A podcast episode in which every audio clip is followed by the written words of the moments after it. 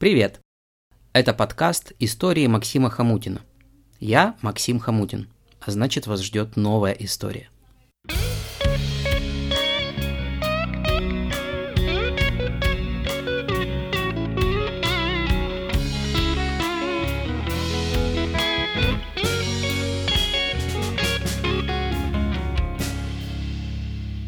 Приятного прослушивания.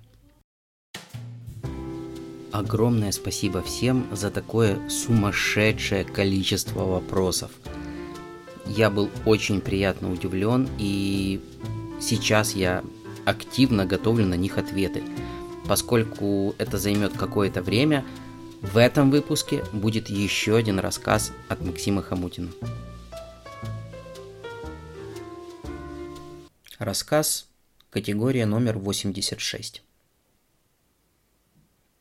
Пятничный пригородный поезд. Вечер. я сидел во втором вагоне, уткнувшись в смартфон. На экране лента Facebook. Рядом у окна плюгавенький мужичок, про себя прозвал его Амеба. Такие обычно заикаются и живут с мамой до 30 лет. Прилизанная пятью прядями светлых волос залысина, оранжевый свитер на рубашке в клетку, сверху порядком засаленный пиджак. В ногах потертый портфель а на спинке рыжее пальто. Напротив бабка.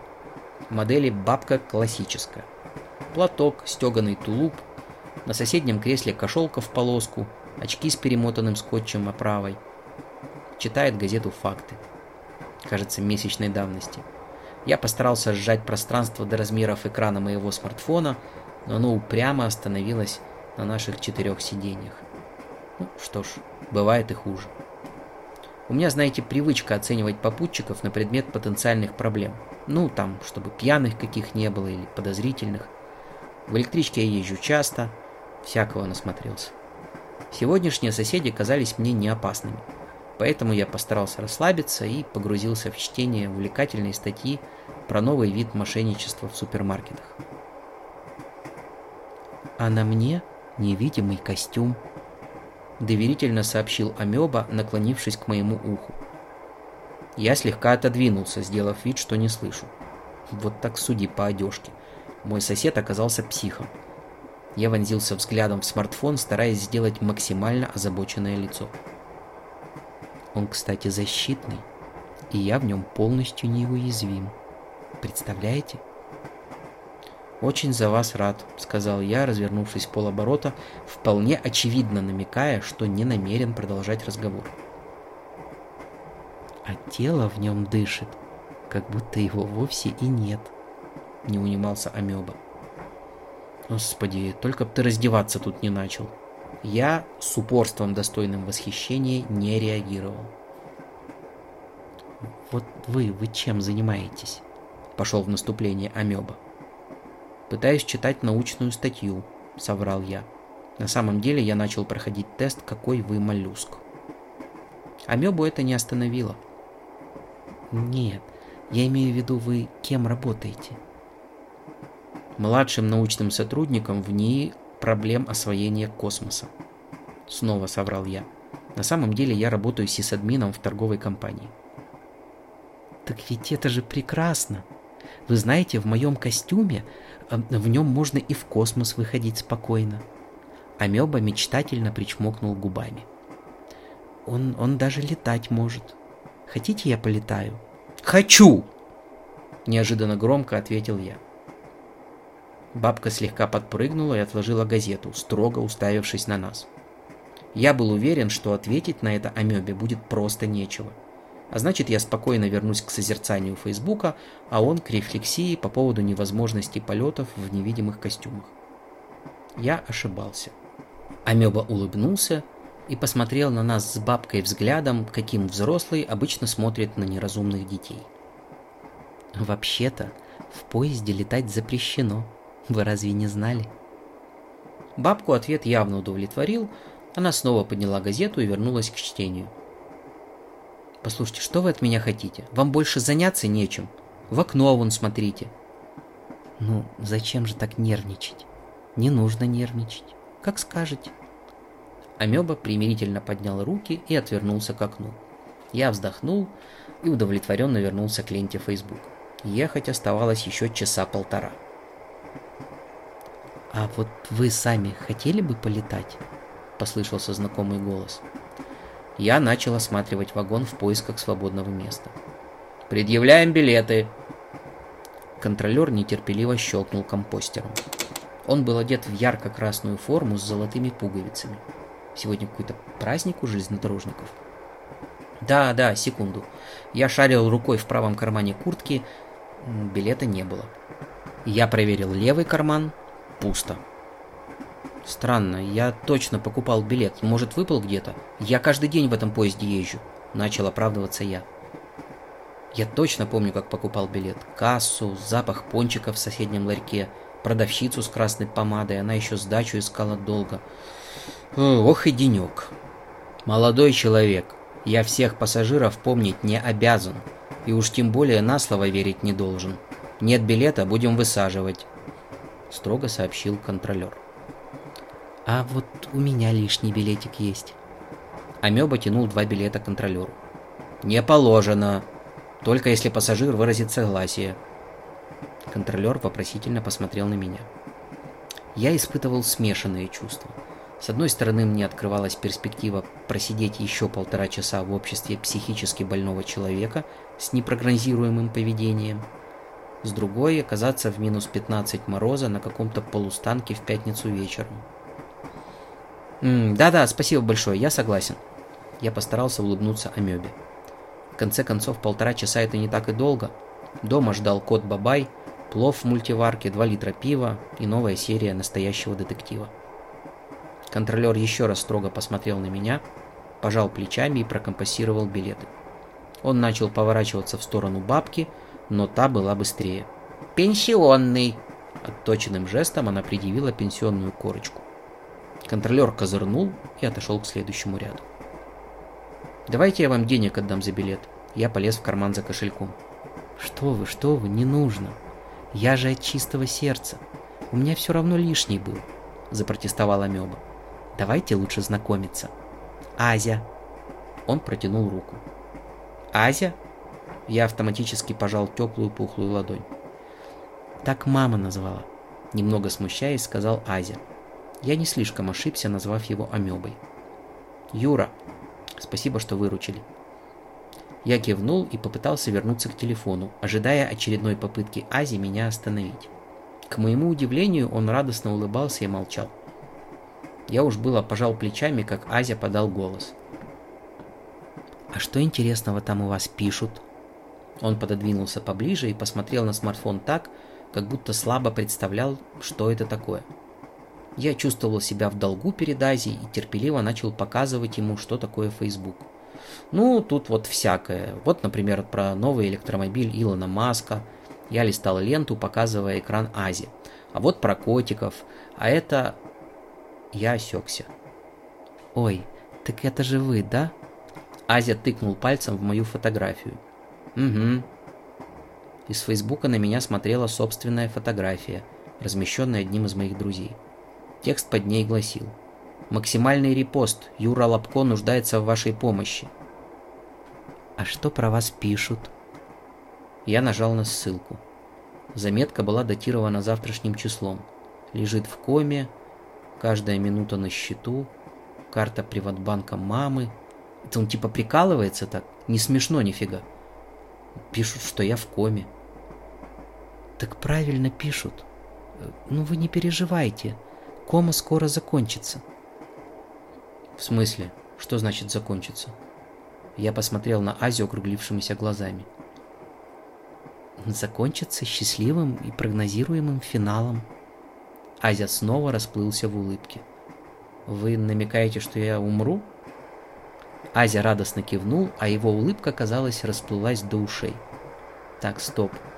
Я еду в поезде. Сейчас должен быть Фастов. Это какой-то розыгрыш. Какая следующая станция?» «А тут одна станция. Конечная. Она же сортировочная». «А Фастов?» «А Фастов этот поезд не проезжает», Азия развел руками. А что это за поезд? Э, мы называем его «Последняя электричка». Помните, как в песне?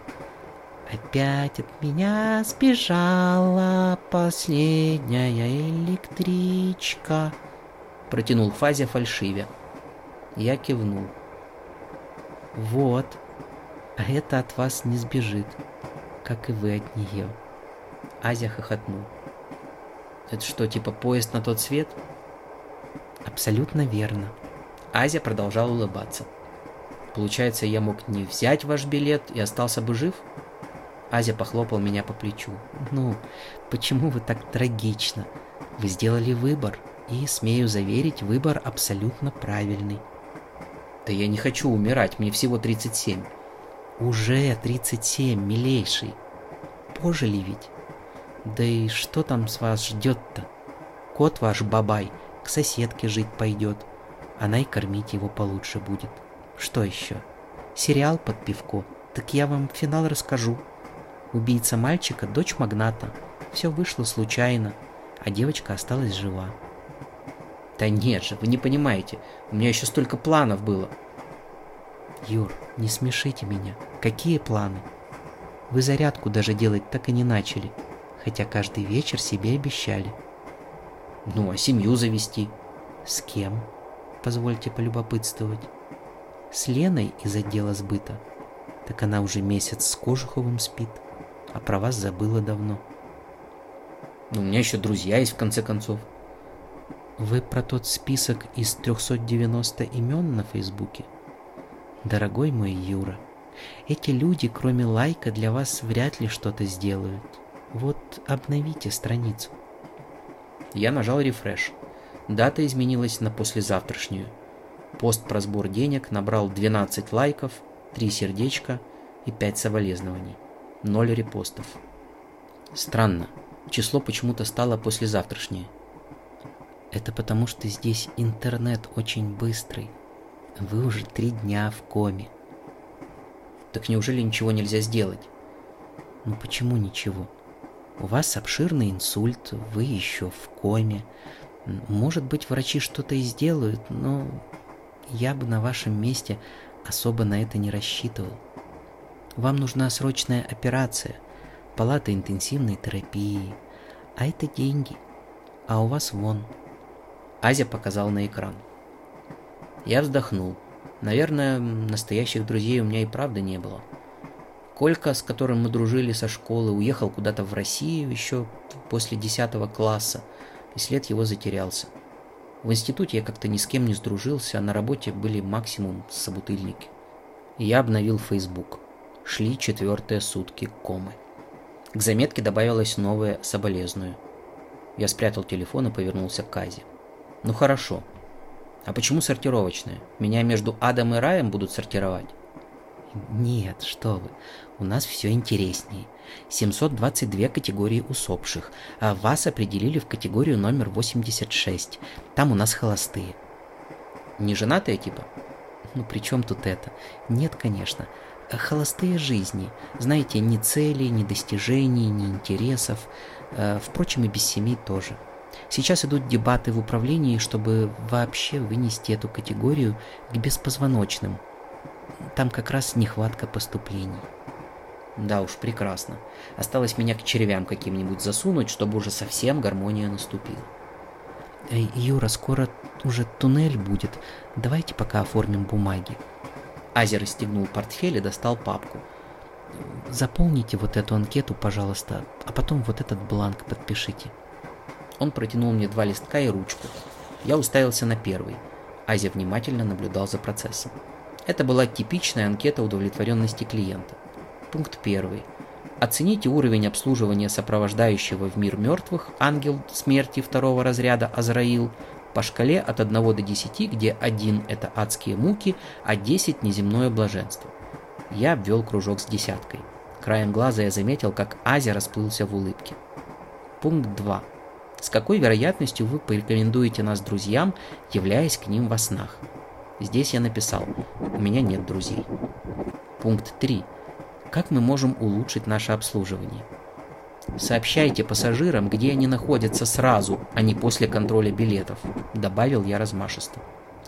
Я протянул анкету Азе, тот пробежал ее глазами и остановился на третьем пункте. Он повернулся ко мне с выражением глубокого сожаления на лице. «Юра, вы извините меня, пожалуйста, что я вам не сказал сразу. Вы поймите, у нас план. В этом квартале и так маловато поступлений, еще премии лишат. Надеюсь, вы войдете в мое положение?» «Конечно, Ази, я понимаю». Я вздохнул и взял второй листок. Это был бланк согласия на обработку персональных данных и отказа от претензий по назначенной мне категории номер 86. Я занес ручку для подписи и поморщился от резкого запаха на шатыря. Я огляделся вокруг, интерьер поезда стал мутнеть. «Скорее подписывайте!» Истошно завизжал Азя. «Ну уж нет, второй раз у тебя этот номер не про...» Заплетающимся голосом начал я и зажмурился от яркого света. «Вы меня слышите?» Человек в белой повязке на лице светил в глаза фонариком. Я зажмурился и что-то промычал, рот не слушался. «Не двигайтесь, вы отходите от наркоза».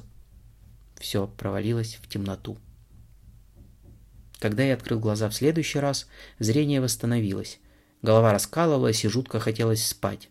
Я лежал в одноместной палате, у окна на стуле спала моя мама, положив голову и руки на тумбочку. Уже потом, через несколько дней от врачей клиники, я узнаю, что моя мама подняла на уши пол Киева. Это она нашла у своих институтских друзей контакт лучшего в городе хирурга. Это она заложила все свои украшения, продала отцовскую машину и собрала необходимую сумму. Это она днем и ночью сидела в палате у моей кровати, держа меня за руку и разговаривала со мной. Все это я узнаю позже. Сейчас я увидел ее, сидящую у моей кровати, и мне стало спокойно. Мой сопровождающий в мире живых. Мой ангел жизни 80 уровня. Моя мама. Я вернулся. Засыпая, я твердо решил начать делать зарядку по утрам. Пора выбираться из своей категории номер 86. Спасибо, что были со мной сегодня. Эту и другие истории вы сможете найти на сайте hamutin.com. До новых встреч!